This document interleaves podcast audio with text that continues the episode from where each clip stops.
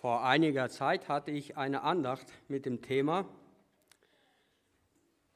Gott hat für dich einen Plan.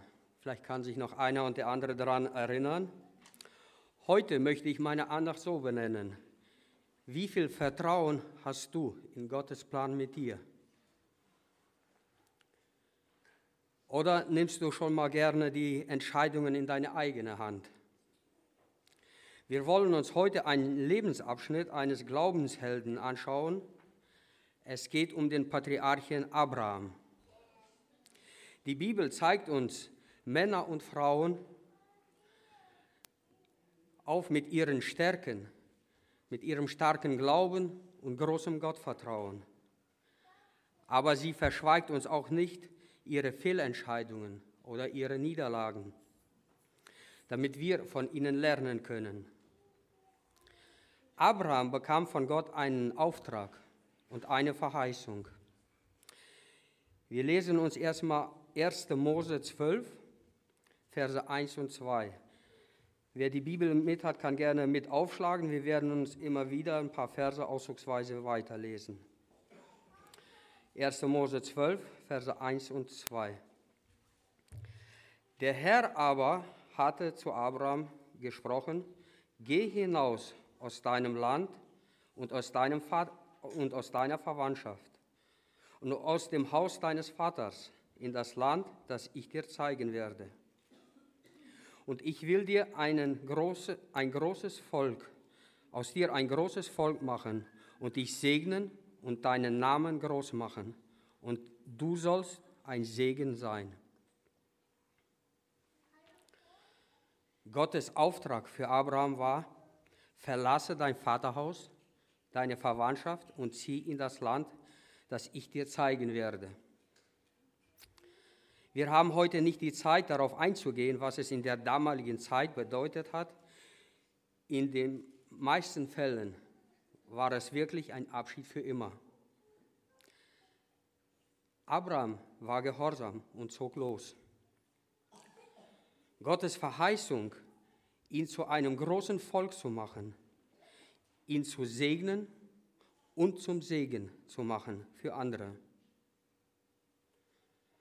Wenn Gott ihn also versprach, Nachkommen, Kinder, Kinder, so würde er ihnen Kinder schenken. Abraham und Sarah, ich nenne die einfache halber gleich so, weil bevor Gott den zweiten Bund mit Abraham machte, hießen sie Abraham und Sarai. Also Abraham und Sarah waren kinderlos. Und nachdem sie ausgezogen waren, waren sie schon zehn Jahre, warteten sie schon zehn Jahre auf den versprochenen Nachkommen. Sie waren schon mittlerweile 85 und 75 Jahre alt. Und langsam kamen Zweifel auf. In dieser Situation kam Sarah eine Idee. Wir lesen weiter 1. Mose 16, Vers 1 bis 4a. Kapitel 16, Vers 1 bis 4a. Und Sarai, Abrams Frau, gebar ihm keine Kinder. Aber sie hatte eine ägyptische Magd, die hieß Hagar. Und Sarai sprach zu Abraham, siehe doch, der Herr hat mich verschlossen dass ich keine Kinder gebären kann. Geh doch ein zu meiner Magd, vielleicht werde ich durch sie Nachkommen empfangen. Und Abraham hörte auf die Stimme Sarais.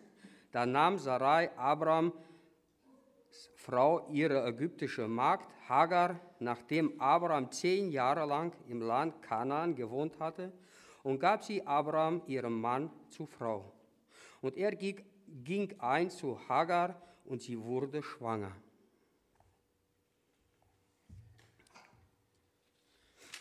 So, das Problem schien gelöst zu sein. Hagar gebar einen Sohn, Ismael. Es mag sich vielleicht für den einen oder anderen fremd anhören. Abraham, was machst du? Eine andere Frau? Aber in der damaligen Zeit war das ganz normal und sogar üblich, dass ein Mann eine Hauptfrau und mehrere Nebenfrauen hatte. Und somit schien es für Sarah ein ganz normaler und legitimer Weg zu sein, dass Abraham einen Sohn von einer Nebenfrau und somit auch ein Nachkommen habe, ein Erbe. Doch das war nicht Gottes Plan. Mir sind hier zwei Sachen aufgefallen. Die erste, oft sind es unsere nahestehenden Menschen, Mann oder Frau, Freunde. Es können auch Brüder und Schwestern aus der Gemeinde sein. Die sehen, dass wir auf etwas warten. Uns fällt eine Entscheidung schwer oder dass wir in einem Kampf stehen. So haben die manchmal vermeintliche Lösungen für uns. Nimm das nicht so ernst. Oder mach doch einfach so, wie es am einfachsten ist. Halt wie Sarah. Ich kann keine Kinder bekommen, hier ist Hagar, mit der klappt es bestimmt. Die zweite Sache, wir gehen oft unsere eigenen Wege, fällen unsere eigenen Entscheidungen und tun dann so, als ob, als ob wir Gott helfen. Wir präsentieren unsere Entscheidungen als Gottes Lösung. So ist es aber nicht.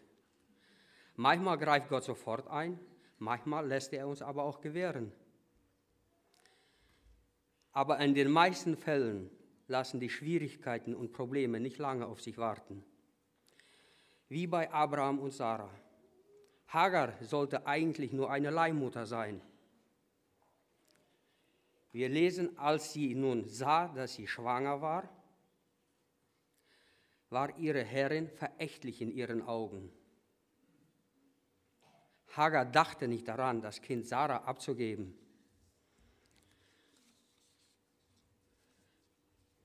Wie hat Gott sich verhalten? Sagt Gott, okay, Abraham, das ist, dann ist das halt so. Du hast jetzt einen Sohn, zwar nicht von Sarah, wie ich es dir verheißen hatte, sondern von Hagar. Dann mache ich halt mit Ismael die Heilsgeschichte.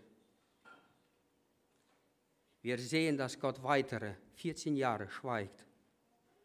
Was nicht heißt, dass er an seinem Plan was geändert hat.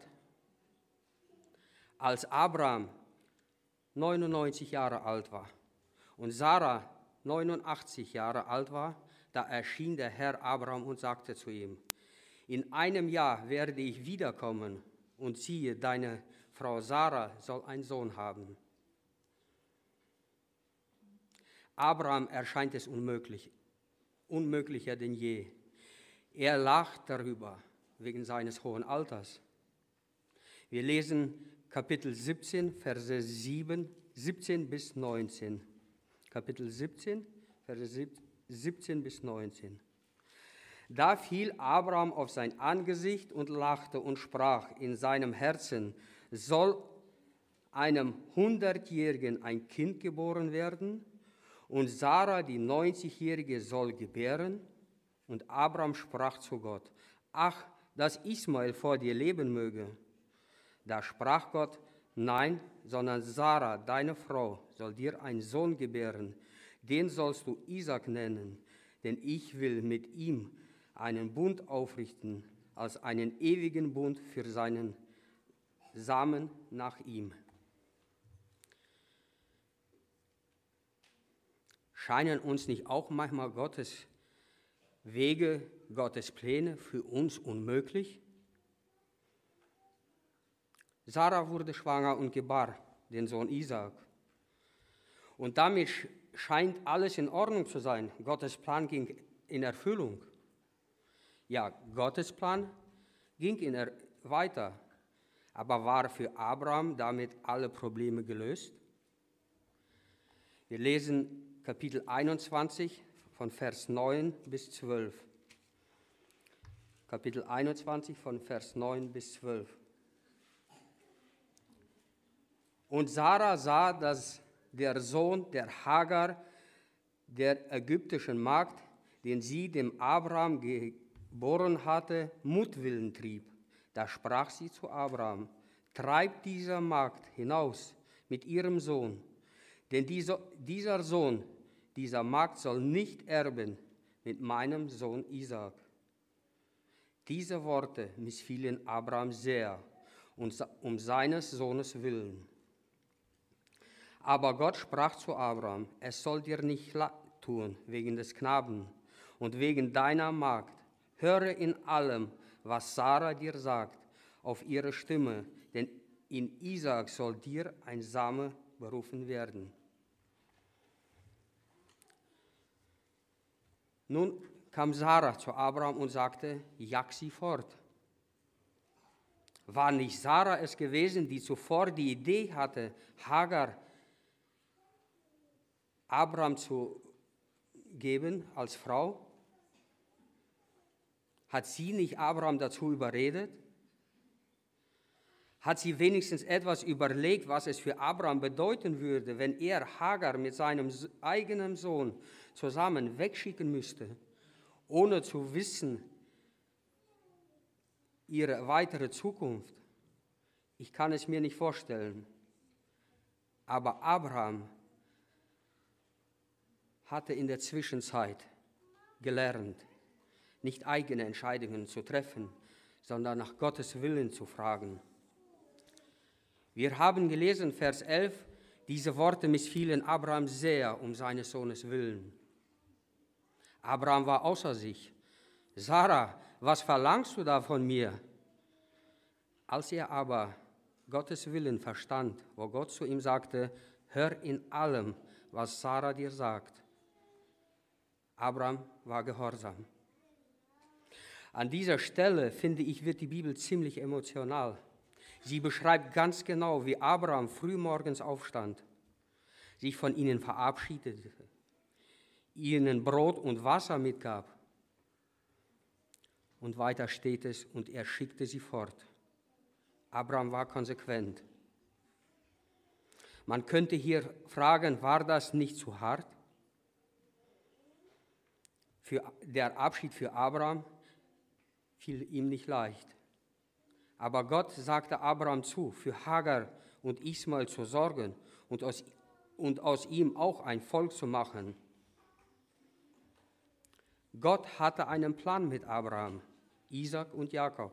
Aus dem Volk Israel sollte der Messias kommen. Und in diesem Plan passte Ismael nicht rein.